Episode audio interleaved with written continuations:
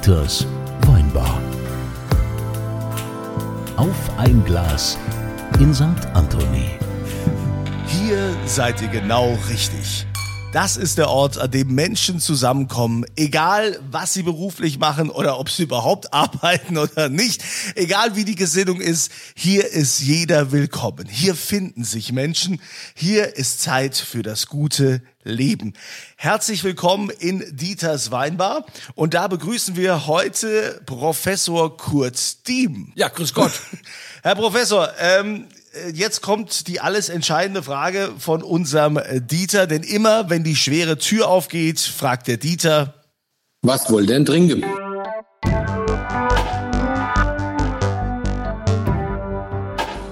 Ja, ich glaube, wir fangen mal mit einem Viertel an. äh, Viertel, Viertele, äh, das ist äh, ins Rheinhessische übersetzt, äh, ähm, äh, was ist das, 0,2? 0,25. Haben wir hier nicht, wir haben nur 0,2. Aber gut, wir Also fangen wir mit 0,2 an. also bei uns heißt das ein halbe Schoppen. Also ein halber Shoppen. Mache ich Ja, mit. also ein halbe Schoppen. Ja gut, dann nehmen wir hier unseren Hauswein.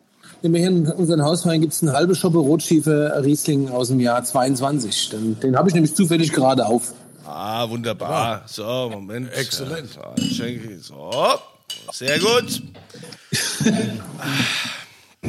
Ja, schön. So, Professor, wir hatten, glaube ich, noch nie einen Professor. Ist das so ein richtiger, sind wir so ein richtiger Professor? Also irgendwie so Arzt oder so ein Honorarkonsul von Ja, Andorra? die wichtigste Frage ist erstmal, Herr Professor, dürfen wir, wir sind ja in der Weinbar, da duzt sich jeder, dürfen wir uns den Professor sparen und einfach duzen? Ja, völlig klar, natürlich. Die klar. Frage hätte ich gar nicht gestellt. Ja, ich finde, ja, man muss ja schon so ein bisschen Respekt vom Professor muss man schon haben.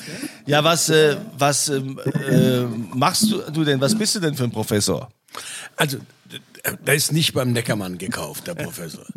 Also ich bin, ich habe Medizin studiert in Heidelberg und auch im Ausland und ähm, bin dann Internist geworden, also mache innere Medizin. Das heißt, wenn dein Bauch weh tut, bin ich zuständig. Oder wenn dein Herz ein Problem hat, dann bin ich zuständig.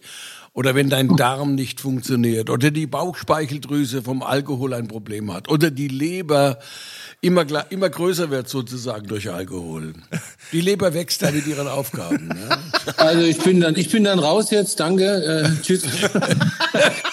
weißt du, Herr Kunze, erst bringst du so einen Osteopath, der mir erzählt, wann ich sterben muss, und jetzt sowas hier. Also Ja, Moment mal. Ja, aber also es ist ja jetzt, ist ja jetzt nicht, also ich meine, äh, das ist ja schon ein bisschen anders. Sie- Sie- Du bist ja eher so ein Dino. Ich meine, das, was du noch so als Ausbildung gemacht hast. Dino. Ah ja, das, das, das gibt's doch heute gar nicht mehr, oder? Und Wie, wie ist denn so der Werdegang? Also früher gab es noch richtige Internisten, die sind sechs Jahre ausgebildet worden und haben dann eine Zusatzbezeichnung gemacht. Und als Zusatzbezeichnung habe ich gemacht Kardiologie, also ich bin ein Herzspezialist auf der Basis eines Internisten. Und dann habe ich auch mal was ganz Exotisches gemacht. Ich habe mal sechs Jahre lang einen sportmedizinischen Lehrstuhl der Universität Heidelberg vertreten. Das heißt, ich habe Spitzensportler betreut, was eigentlich ganz gut ist, weil ähm, weil das einfach, weil man sehr viel über körperliche Aktivität lernt, über Flexibilität, über Koordination. Und das war eine tolle Zeit übrigens. Und heute bin ich Chef einer Klinik, einer Privatklinik äh, im Schwarzwald. Habe vorher 25 Jahre ein akademisches Lehrkrankenhaus der Universität Heidelberg geleitet. Also habe schon so einiges auf dem Buckel sozusagen. Okay. Schwarzwald, also der, der Professor Dr. Brinkmann ist im Haus. Ja, Ja, Die Schwarzwaldklinik, wie Kann man ja sagen, also die Bühlerhöhe, in der ich hier oben arbeite, das ist der Platz im Schwarzwald, der dem Himmel am nächsten ist. Und, äh, und wie heißt die Klinik? die Klinik heißt Max-Grunde-Klinik auf der Bühlerhöhe.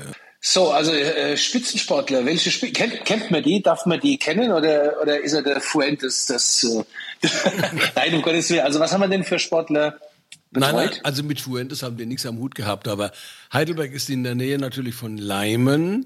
Ah, Und Leimen. Heidelberg ist natürlich auch in der Nähe von Brühl bei, bei Oh. Mannheim. Und da gab es zwei gute Tennisspieler. Also ein, eine hieß Steffi mit Vornamen und der andere hieß Boris mit Vornamen. Wow, krass. Das ist ja interessant. Ich habe übrigens in Heidelberg, ich war in Heidelberg in der Schule eine Zeit lang und bin da geschwommen. Ah, Im, ja. äh, im Bundesleistungszentrum. Ja, aber Ja, schon lange her. Ich bin auch in manchen Fächern geschwommen. Im, Nein, nein, ich bin der Kunze Sport. Ich bin, meine Trainerin war damals die Ursel Brunner. Die ist, äh, kannte ich sehr gut, kannte ich sehr gut. Ich weiß gar nicht, ob die noch lebt. Keine Ahnung. Die lebt noch. Die war mit einem Hautarzt in Heidelberg verheiratet. Aber ja. die ist jetzt so Mitte, die dürfte Mitte 80 sein. Aber sie ist, so Ja. viel ich weiß, sie ist noch am Leben.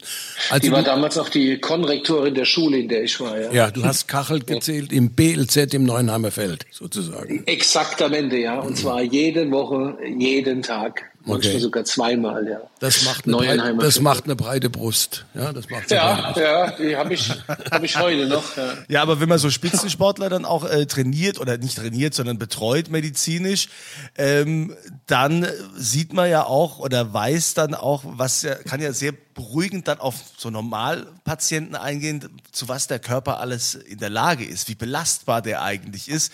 Das rufen wir ja, wir Normales rufen das ja gar nicht ab. Also beim, beim Belastungs-EKG spielt es schon eine Rolle und äh, bei all, allen körperlichen Aktivitäten, die wir untersuchen, also zum Beispiel Lungenfunktion unter Belastung, äh, spielt körperliche Aktivität eine Rolle. Also es ist ganz gut, wenn Sie das drauf haben oder wenn ihr das drauf habt. Ja, ich ja nicht mehr. Also ich bin jetzt nur noch, ich bin jetzt nur noch alt und, und tendiere zur Adipositas, ja. Oh, wie kommen die Tränen? Ja, ja, ja. Du, das du, du machst so. doch Yoga. Ja, ja, natürlich mache ich Yoga, aber ich werde trotzdem dick irgendwie. Ich werd auch nicht, nein, ich werde nicht dick. Aber ich, nein, wir wollen, da wollen wir jetzt eigentlich gar nicht drüber reden. Also es ist ja Ah, nee, aber wenn wir schon mal einen Professor da haben, der kann dir bestimmt Ja, ja. helfen. Ja, es gibt doch jetzt Ja, nee, diese, lass mal, es gibt rein. doch jetzt ja diese, diese Spritze da, diese Abnehmspritze, die jeder unbedingt haben Ja, will. da habe ich, da habe ich die Tage mit einer, mit einem sehr berühmten Menschen drüber telefon äh, ähm, geredet. Diese, eigentlich ist es ja für Insulinkranke, gell?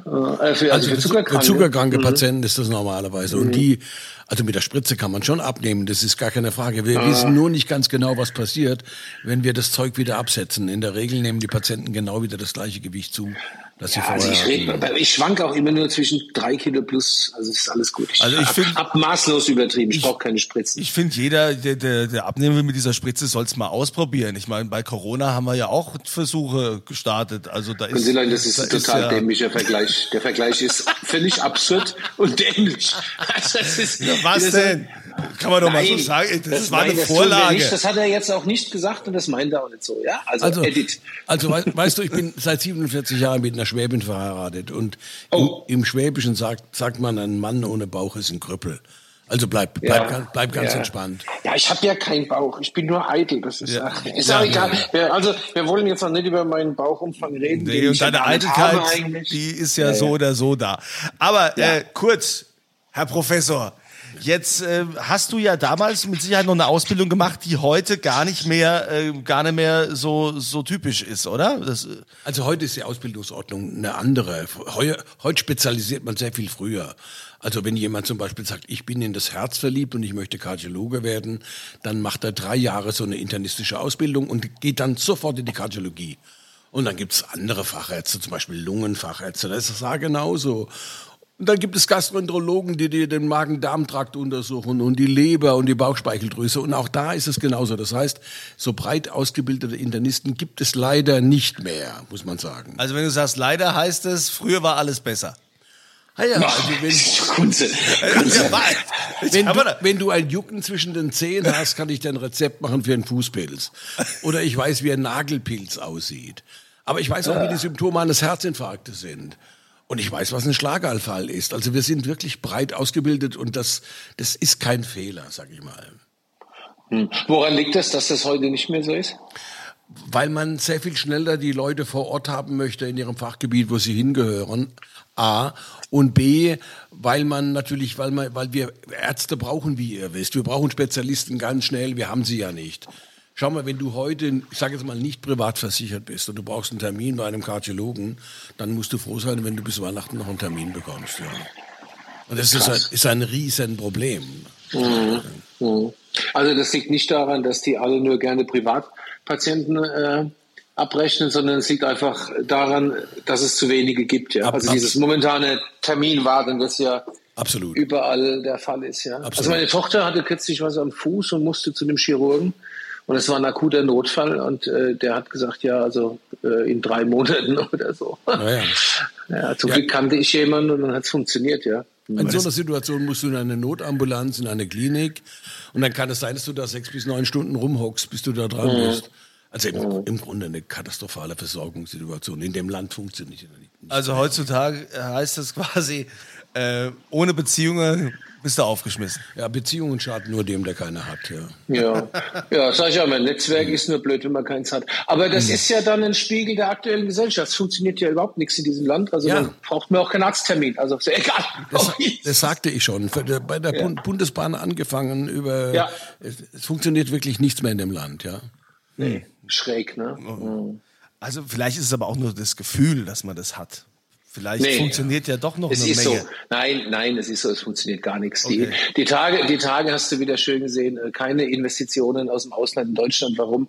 Marode Infrastruktur, über äh, Riesenbürokratieprobleme und, und, und. Das ist einfach, so werden wir auch gerankt. Also das Ausland rankt uns als Schrott. Ja.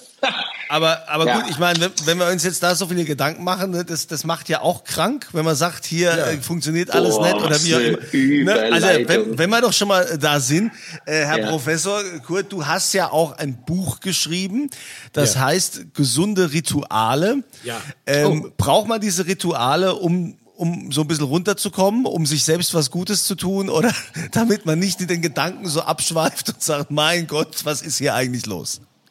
Ja, also wenn du dir an Weihnachten vornimmst, dass du ab dem 1. Januar regelmäßig was für deine Gesundheit machen möchtest, zum Beispiel, dass du anfängst zu joggen oder dass du morgens Meditation machst oder dass du dankbar bist, dass du noch lebst, dann musst du das ritu- ritualisieren. Das funktioniert sonst einfach nicht. Am fe- 6. Februar ist alles vorbei, deine Vorsätze sind vorbei, das kennen wir ja alle. Aber wenn du das in Rituale eingießt, ich, ich gebe dir ein Beispiel. Wir, du verlierst in der Nacht durch eine Atmung zum Beispiel ein bis eineinhalb Liter Flüssigkeit. Also ist ein gesundes Ritual. Du gehst morgens in deine Küche und trinkst eineinhalb bis zwei Glas Wasser. Und äh, das kann man noch deutlich besser machen, indem man einfach jetzt eine Zitrone auspresst und das in das Glas Wasser und in zwei Gläser Wasser einfach reintut, weil man dann Vitamin C hat und dann, weil man wirklich was fürs Immunsystem tun kann. Und dann hat man eine Zitrone im Grunde ausgepresst und getrunken. Man hat zwei Glas Wasser getrunken und das ist ein gesundes Ritual. So. Und dann kann man zum Beispiel spazieren gehen oder man kann einen leichten Jogginglauf machen am frühen Morgen. Und man kann mit dem Hund spazieren gehen und man kann sogar spazieren gehen mit dem, mit dem Hund, wenn man gar keinen hat sozusagen. ähm, also auch das wäre ein gesundes Ritual. Ein ungesundes Ritual wäre, du setzt dich hin, trinkst zwei Espresso und rauchst drei Zigaretten. Das ist natürlich genau das Gegenteil. Äh, Rituale finde ich toll. Ich bin so ein Mensch, der äh, viele Rituale hat. Wo ich immer denke, ich habe einen Knall und bin vielleicht irgendwie abergläubig, aber meine Rituale haben noch nichts mit ähm, Gesundheit zu tun. Sollte ich vielleicht auch mal anfangen. Sag mal, wie heißt das Buch? Gesunde Rituale? Ja, gesunde Rituale. Cool.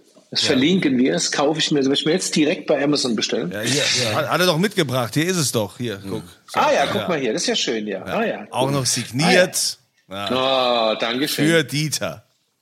ja. Also, und äh, gesunde Wie Rituale. kommt man denn drauf, so ein Buch zu schreiben? Gesunde Rituale? Ist das so die Quintessenz aus 40 Jahren Arbeit oder? Ja, also ich habe einige Bücher geschrieben, so nicht, also da habe ich keine 40 Jahre dazu gebraucht. Aber es ist, es ist natürlich, es ist natürlich so, dass ich hier jeden Tag wirklich äh, in dieser, auf dieser Bühne, ja, in dieser Klinik ähm, Spezialisten, Spezialisten sehe, äh, die einfach die wissen wollen, was man machen muss, um, um jung zu sterben, aber so spät wie möglich. Ja? Also jung sterben und so spät wie möglich. Und dann musst du einfach einiges drauf haben, musst du klare Empfehlungen machen. Was kann ich machen? Wie werde ich gesund alt?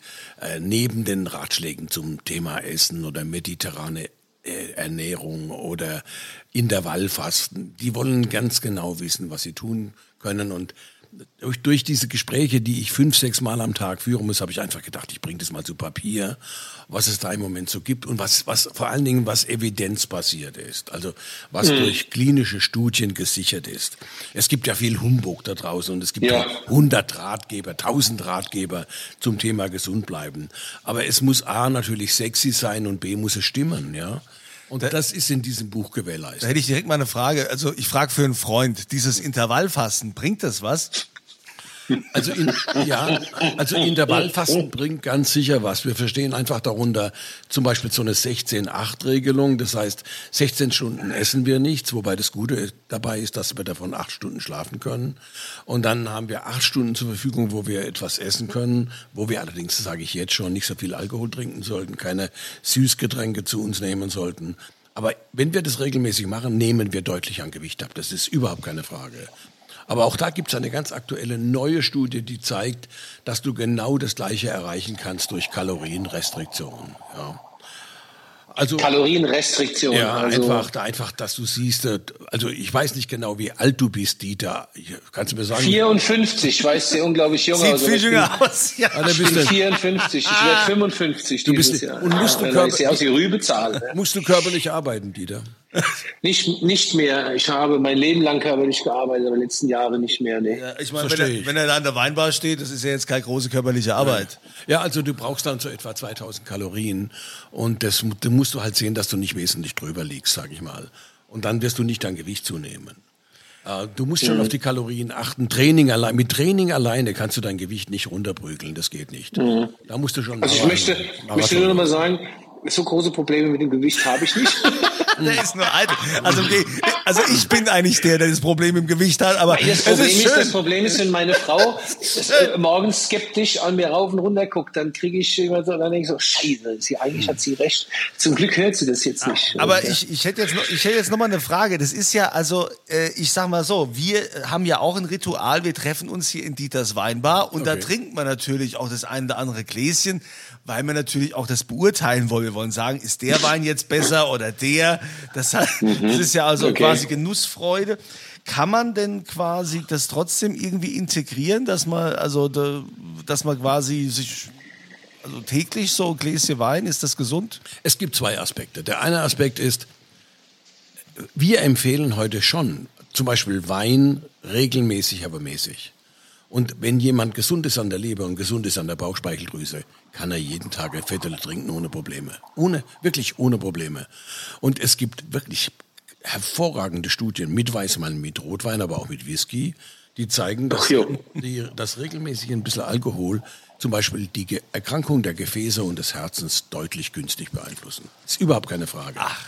Das heißt, die Alko Alkoholiker sind die Leichen auf dem Friedhof mit den schönsten Gefäßen. Ja? Also die Gefäße bleiben gesund, das Herz bleibt gesund, aber die anderen Organsysteme müssen in Ordnung sein. Die, das Blöde dabei ist, wenn man zu viel Alkohol trinkt, steigt linear das Krebsrisiko an, muss man fairerweise dazu sagen. Also da sollte man ein bisschen vorsichtig sein. Die Menge, die Menge macht es, ja. Gut, mhm. also wir trinken ja auch keine harte Sache in der Weinbar. Wir trinken ja meistens nur Wein halt, ne? oder Wein und Bier. Ist ja nichts dagegen. Ja, aber es ist ja wie immer, ne? die Menge macht das Gift. Und ja. Äh, können Sie, ich meine, ein Viertel ist ein Viertel, das haben wir jetzt gelernt, also ein halbe, ein bisschen mehr als eine halbe Schoppe. Und das ist ja bei dir schon nach dem Zähneputzen weg. Also, ähm, weißt du, also wir wollen, wir wollen das doch mal realistisch betrachten, ja. Also wir, wir sind ja hochgradig gefährdet, ja. Das ist einfach so. Also ich bin so, ich bin zum Beispiel so jemand, ich trinke eine Woche lang nichts und dann an einem Tag alles auf einmal, was ich in der Woche hätte trinken können. Ich glaube, das macht auch keinen Sinn.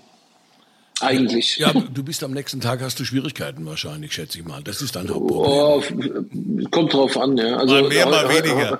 Ja, heu, heute schlimmer als früher, aber na, also dieses, nee, also ich, ähm, so Voll, Vollräusche äh, finden eigentlich nicht mehr wirklich statt. Ja, ja, das ist doch gut. Dann kann dir auch nichts passieren. Ja.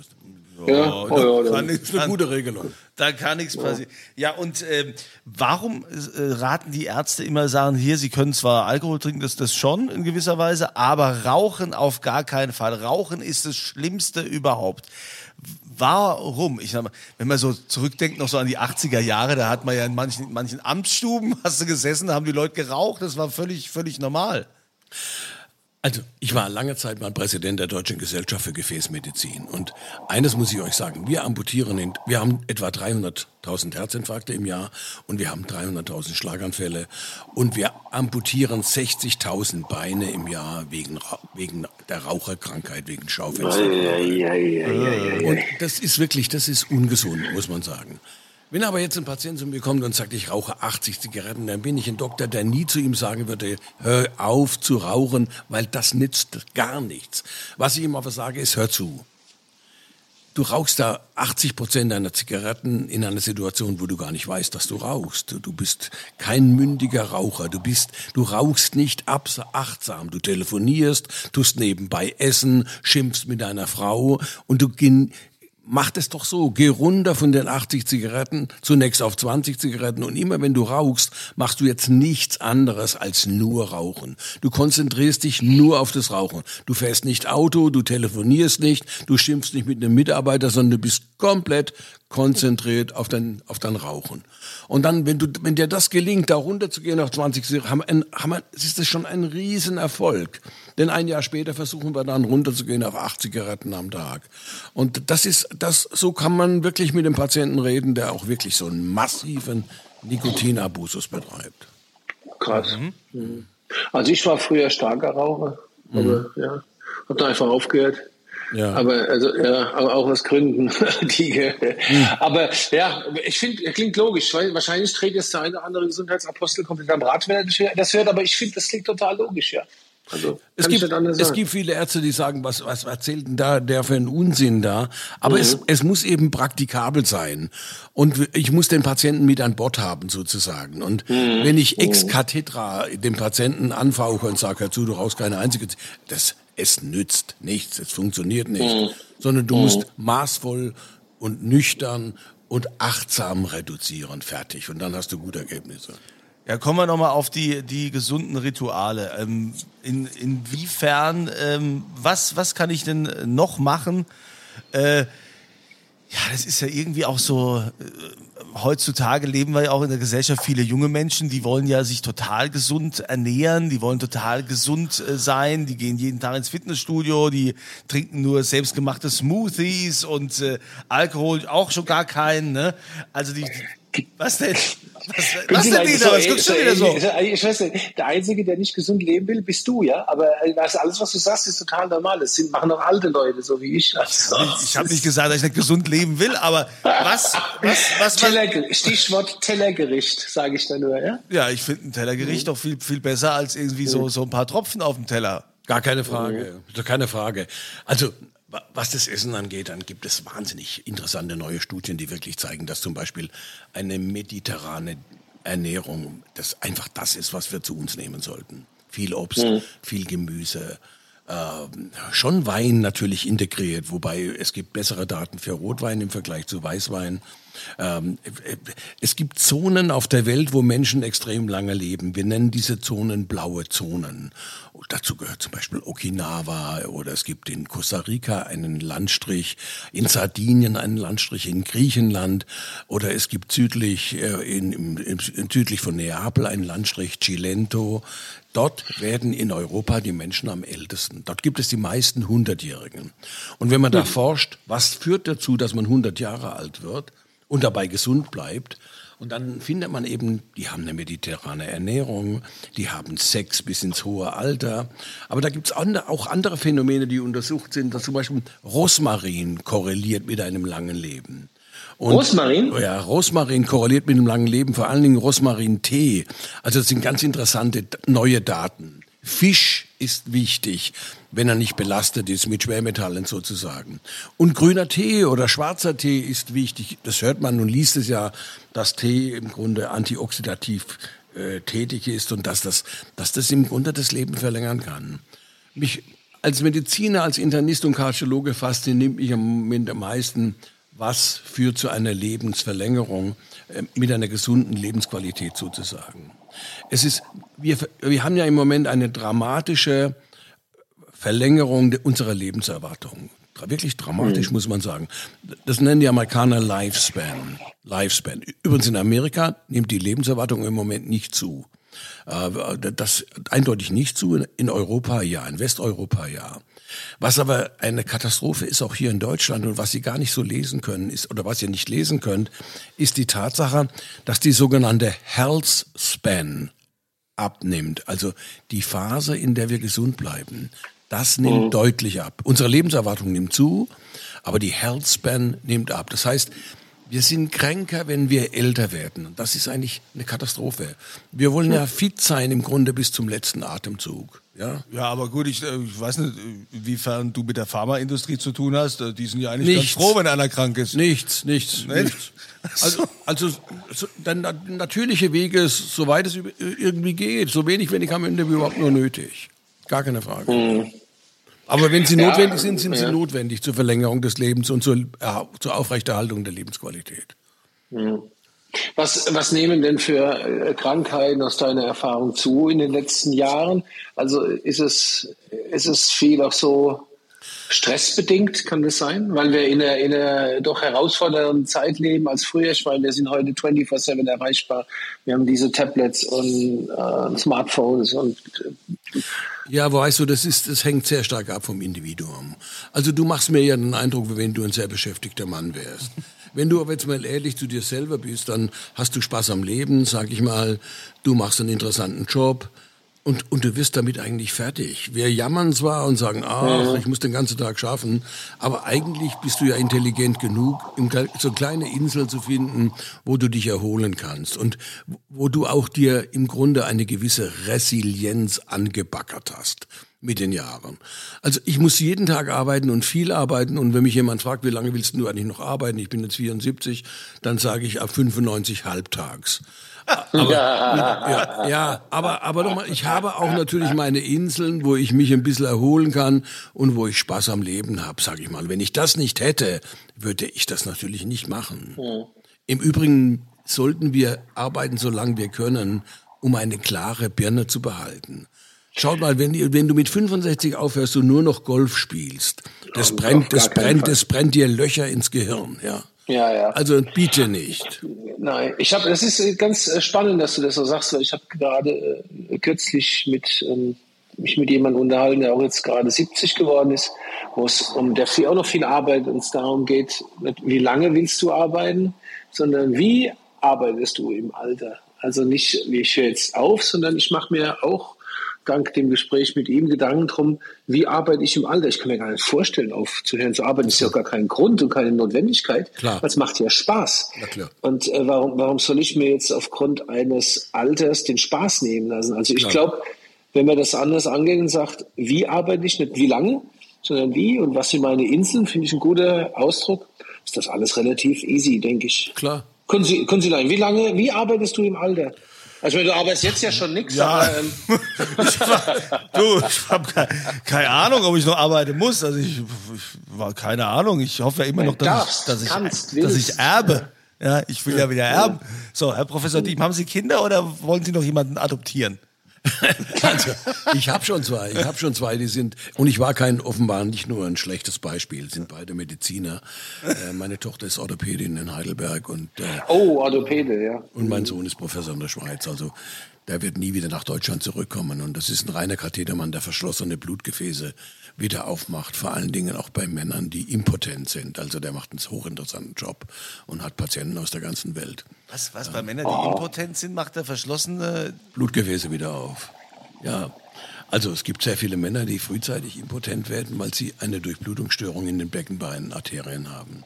Und da gibt es Arterien im Penis und Beckenarterien, die, die einfach atherosklerotisch verschlossen sind. Und wenn man die wieder aufmacht, dann funktioniert das wieder.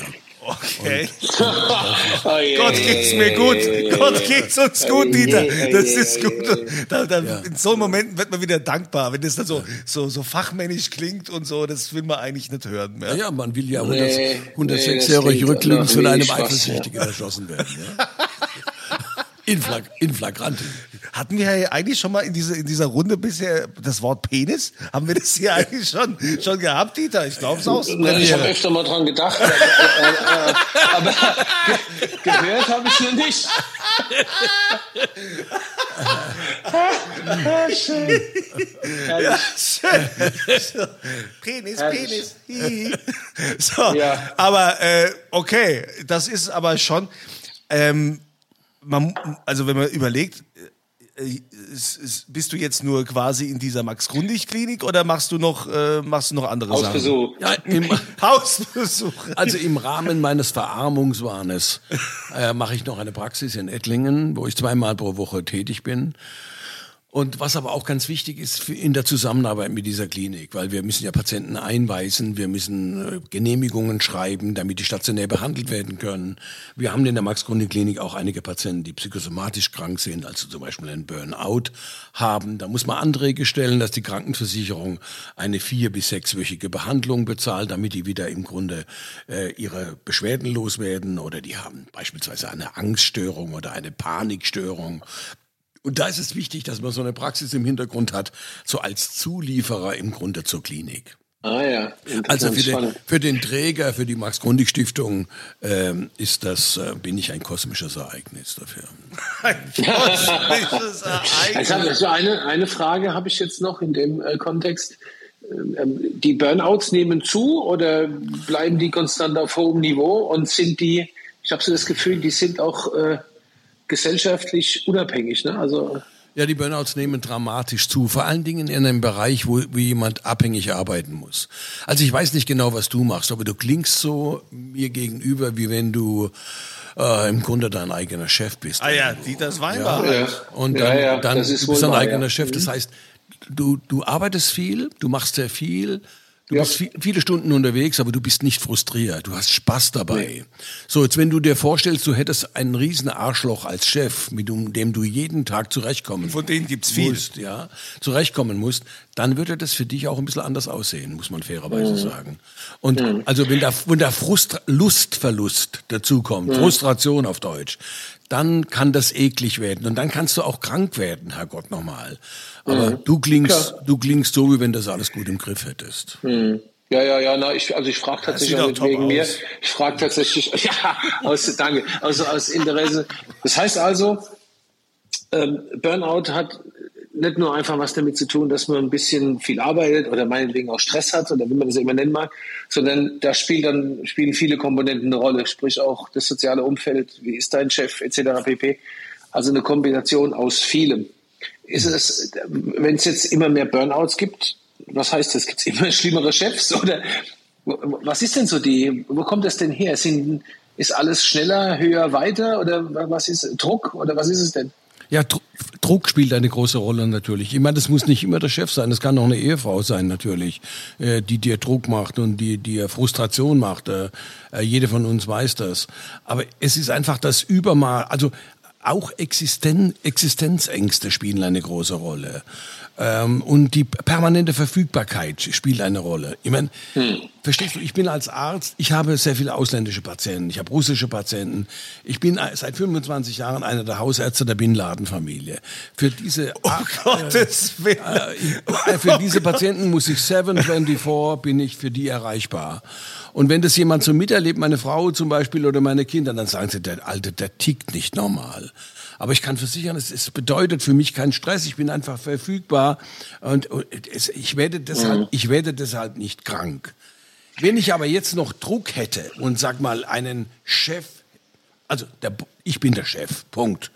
Aber wenn ich einen Chef hätte, der mir sagt, hör zu, äh, so und so machst du das. Und im Übrigen, das machen wir jetzt auch am Sonntagmorgen so und am Samstagmorgen so. Und der mir einfach Druck macht und der mir auch sagt, hör zu, ich kann dir auch nicht mehr so viel bezahlen wie früher. Und, mhm. und wenn ich dann noch Schlafstörungen bekomme und Panikstörungen bekomme und Angststörungen bekomme, dann kommt irgendwann mal ein Zeitpunkt, wo ich nichts mehr gebacken bekomme. Ich kann nichts mehr, ich kann, ich kann keinen Gedanken zu Ende bringen. Ich bin nicht mehr in der Lage, im Grunde etwas zu schreiben. Ich bin nebenbei noch medizinjournalistisch tätig, bin Mitherausgeber der Münchner Medizinischen Wochenschrift, muss viel schreiben, muss viel lesen. Aber es kommt dann ein Punkt, wo du überhaupt nichts mehr kannst und nichts mehr kriegst nichts mehr erledigt sozusagen. Prokrastin, du verschiebst Sachen mhm. nach hinten und, und dann bist du in der Situation, wo du dir einfach helfen lassen musst. Ich, ich muss ganz kurz nochmal einhaken. Äh, mhm. Du bist der medizinische Betreuer der Bin Laden Familie? Ja, das stimmt, ja. Ja, Ja, also die ist ja groß, die Ja, nee, aber aber Äh, aber ich ich meine, ich 50 Kinder, ich 50. kenn, ich kenne zum Beispiel auch, Da auch war jetzt nur einer ein bisschen schräg drauf. Ja, Also- das stimmt. Den habe ich, den habe ich übrigens nie persönlich kennengelernt, aber ich habe nahezu alle seine Brüder kennengelernt. Na, ich alle. kenn- ich kenne zum Beispiel auch einen, einen Zahnarzt und so, da, wo, wo auch oft irgendwelche Diktatoren und äh, Tyrannen zu dem kommen mit, mit Bodyguards und Leibwächtern, was weiß ich, und stehen da teilweise noch mit dem OP, kriegen da alles gemacht. Den habe ich auch mal gefragt, ob er da keine Skrupel hat, ja, dass er solche Leute behandelt. Wie, wie, ist, wie ist denn das bei dir? Wir behandeln alle Menschen, die in Not sind, sozusagen. Also ich behandle auch jeden Kassenpatienten und jede arme Sau, die zu mir kommt. Und warum soll ich dann den Bin Laden nicht behandeln? Also ich habe da überhaupt kein Problem. Überhaupt kein Problem. Ich habe noch eine Frage zu den zu den Ritualen. Ne? Also wenn es um medizinisch geht und so Sachen, wenn es heißt, ja, äh, Sie müssen auf die Gesundheit achten passen Sie da auf und das ist ja oftmals auch sieht man das so ein bisschen als äh, so jetzt, den Druck brauche ich jetzt nicht auch noch. Ja, wie kann ich denn da auch Spaß dabei haben oder dass dass dass es Dinge gibt, wo ich sage, hey, das das tut mir gut oder das das hilft mir. Also wenn wir körperliche Aktivität predigen, dann kann ich ja, kann ich dir sagen, hör zu, ab morgen früh hockst du auf dein Fahrradergometer, du stellst den vor eine weiße Wand und dann trittst du 45 Minuten 75 Watt. Und dann bist du derart frustriert und du sagst, du hast ja wohl nicht mehr alle, ich tu doch nicht vor einer weißen Wand trainieren. Und dann würde ich sagen, das machst du bitte nicht, sondern du schaltest das Morgenmagazin an. Du bist dann über alles informiert. Wenn du ins Geschäft gehst, anschließend weißt du Bescheid. Du hast die Nachrichten der, der Nacht. Du weißt, was am Samstag in Moskau geschehen ist. Du hast die ersten Kommentare dazu gehört. Also, und dann, wenn du sagst, interessiert mich nicht die Nachrichten, dann kannst du ja, dann guckst du dir in die Mediathek und schaust dir etwa einen, zum Beispiel einen italienischen Film an oder du schaust dir an das Leben von Herrn Berlusconi. Das heißt, du bist voll damit beschäftigt, wenn du 45 Minuten Ergometertraining machst. Oder wenn du, wenn ich sage, du musst dich mehr bewegen, weil du wirklich eine fette Sau geworden bist, sag ich mal. Wenn du musst dich mehr bewegen, dann kann ich ja sagen, fang jetzt an zu joggen und dann sagst du, Herrgott, nochmal joggen, ich glaube, ich spinne. Im Übrigen ist das nicht gut für meine Gelenke. Aber dann kann ja auch sein, dass du ein gu- guter Tennisspieler früher warst, dann spielen wir halt Tennis und dann spiele ich die Bälle zu oder wir gehen zusammen golfen oder wir spielen zusammen Fußball auf der Straße. Mach einfach, wozu du Lust und wo, wo du deinen Spaß dabei hast. Also das müssen wir natürlich, Spaß muss sein bei der Beerdigung, sonst geht keiner hin. Und das ist einfach ganz wichtig. Übrigens zu den Ritualen noch. Um ein Ritual zu werden, muss ich 30 Mal wiederholt werden, etwa.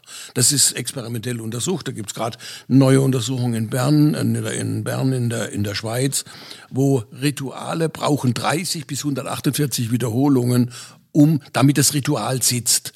Vorher sitzt es nicht. Ein Ritual entsteht nicht durch dreimalige Wiederholung. Das ist wichtig. Wir müssen es regelmäßig immer wieder konsequent durchführen. Das ist noch wichtig. So, weil wir ja gerade noch über Burnout gesprochen hatten und so, ne? Äh, du, aber äh, du sagst, man braucht ja auch irgendwie einen Ausgleich und so, aber wenn man ja, äh, du sprichst ja auch von nichts anderem als von deinem Job. Du bist da irgendwie Klinikchef, dann hast du noch eine Praxis, dann bist du Mitherausgeber von einem Verlag. Ja, aber das ist das Einzige, was ich kann. Das ist das Einzige, was ich Ja, kann. aber, aber äh, da wird doch jeder Mediziner jetzt eigentlich sagen, entschuldigen Sie mal, Herr Professor, Sie brauchen aber auch noch irgendwie einen Ausgleich. Sie können nicht nur arbeiten. Ja, also ich habe ja, ich habe ja einen Ausgleich. Ich, äh, Was, was machst du so hobbymäßig? also wenn ich Zeit habe, zum Beispiel gehe ich abends sehr spät um halb acht auf den Golfplatz, spiele drei Bälle und habe Musik hier vorne in meinem Hemd drin. Die Leute sagen, die sind verrückt. Der Kerl ist verrückt, aber das, äh, da, ich, wenn ich drei Bälle gespielt habe, muss ich wissen, wo meine drei Bälle liegen. Das ist ein gutes Alzheimer-Training sozusagen. Also da habe ich Spaß dabei. Das tut mir gut, da habe ich Spaß dabei. Ja. Alzheimer-Training. Ja. Aber Kunstlein, wenn du gut zugehört hättest, ein Hoch auf den Konjunktiv, hättest du vorhin schon gehört, wenn man Spaß hat an dem, was man tut, dann ist das, äh, dann ist das alles auch gar kein Problem. Ne? Also ich meine, ich kenne das ja auch, mein, mein Leben dreht sich äh, um meine Arbeit, aber das ist halt auch nur mein Leben und es macht fürchterlich viel Spaß und deswegen ist es auch niemals eine Belastung. Ja? Genau. Ja. Also äh, klar, du willst dann aber irgendwie was tun, was nichts damit zu tun hat. Aber ja Gott, äh, pff, egal. Also ich glaube, solange du, solange du in der Balance bist mit dem, was du tust, äh, ist das echt okay. Dann kann's, dann wird's auch nicht ungesund. Also, Also wenn du, wenn du etwas tust, was dir Spaß macht und du hast auch noch Glück und du hast Erfolg, dann kommst du in so einen, Flow sozusagen. Also dann kannst du das Ganze auch noch steigern und äh, also, also mir geht es einfach so. Ich bin zufrieden mit meinem Leben. Ach, schön. Ah, Endlich. das- endlich mal jemand, der sagt, er ist Äh, zufrieden. endlich mal einer. Ich auch. Ja, ich, ich auch. Schön. ja, ich frage frag ja nur. Also gesunde Rituale von Professor Kurt Diem. Wir Toll. haben das Buch da unten äh, verlinkt. Äh, wir verlosen natürlich auch eins. Ne, machen wir heute, wo wir das mit verlosen. Ja, Und genau. es gibt ja wie immer gibt der Dieter einen aus. Es gibt wie immer auch Wein zu gewinnen. Ne, also unterhalb des Podcasts beim Text findet ihr quasi den Link dazu. Äh, wichtig ist ja dann immer eine Frage zu beantworten. Und die Frage heute lautet, ja, welche Profi-Tennisasse hat denn Professor Kurt Diem sportmedizinisch damals beraten? Welche beiden Deutschen, eine Frau und ein Mann? Ja, also die Namen. Es gibt da wieder A, B oder C, ne? Also da wird Dieter wieder Spaß haben. Die Familie Bin Laden war es ist die nicht. Familie Bin Laden was nicht. Nein. Und äh, Dieter, was gibt's dann zu gewinnen? Es gibt äh, sechsmal eine Flasche 2022 Nierstein, erste Lage Riesling. Ja, dann in diesem Sinne ähm, sagen wir also vielen herzlichen Dank, äh, Professor Kurt äh, Diem, und äh, weiterhin viele gesunde Rituale. Viel Spaß beim Golfball suchen auf dem Golfplatz. Und äh, ja, wir sind sehr dankbar, dass du die Zeit hattest, hier in der Weinbar vorbeizuschauen.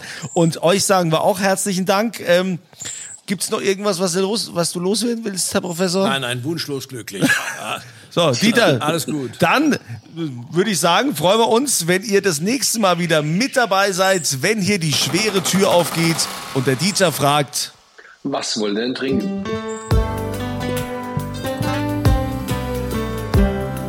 Dieters Weinbar.